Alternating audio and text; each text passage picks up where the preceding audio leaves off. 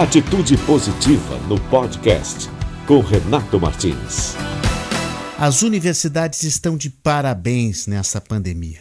Além de estarem mantendo seus programas de ensino em andamento através de sistemas online, são aulas que não pararam em diversos cursos, tanto de graduação como pós-graduação.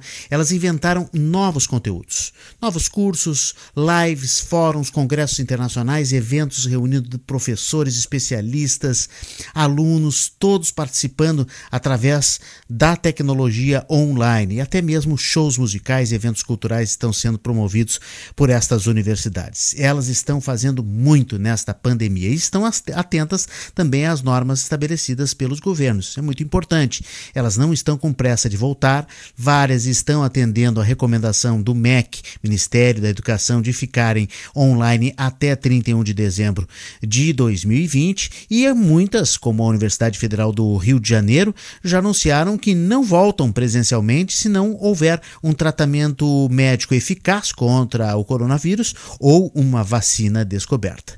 Interessante é que muitas dessas instituições estão sabendo até mesmo negociar o dinheiro. A questão das mensalidades, no caso das particulares, é praticamente a única fonte de renda dessas instituições, mas elas estão facilitando os pagamentos dos alunos, sensíveis à crise financeira também que o coronavírus trouxe.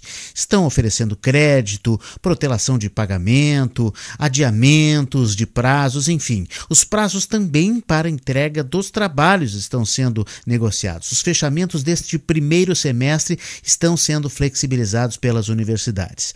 Mas a Universidade Federal do Rio Grande do Sul inovou, anunciou um plano de assistência estudantil extraordinário para os alunos de graduação que estão em situação de vulnerabilidade. A partir do próximo mês de julho, os alunos que são participantes do programa de benefícios vão receber um auxílio de 300 reais por mês durante um período de três meses por mais três meses para auxílio alimentação.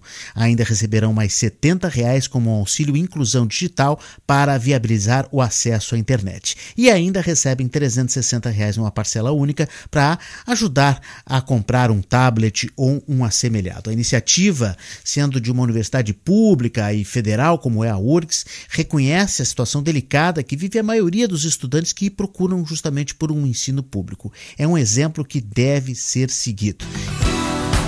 Atitude positiva, porque tem muitas histórias boas para contar.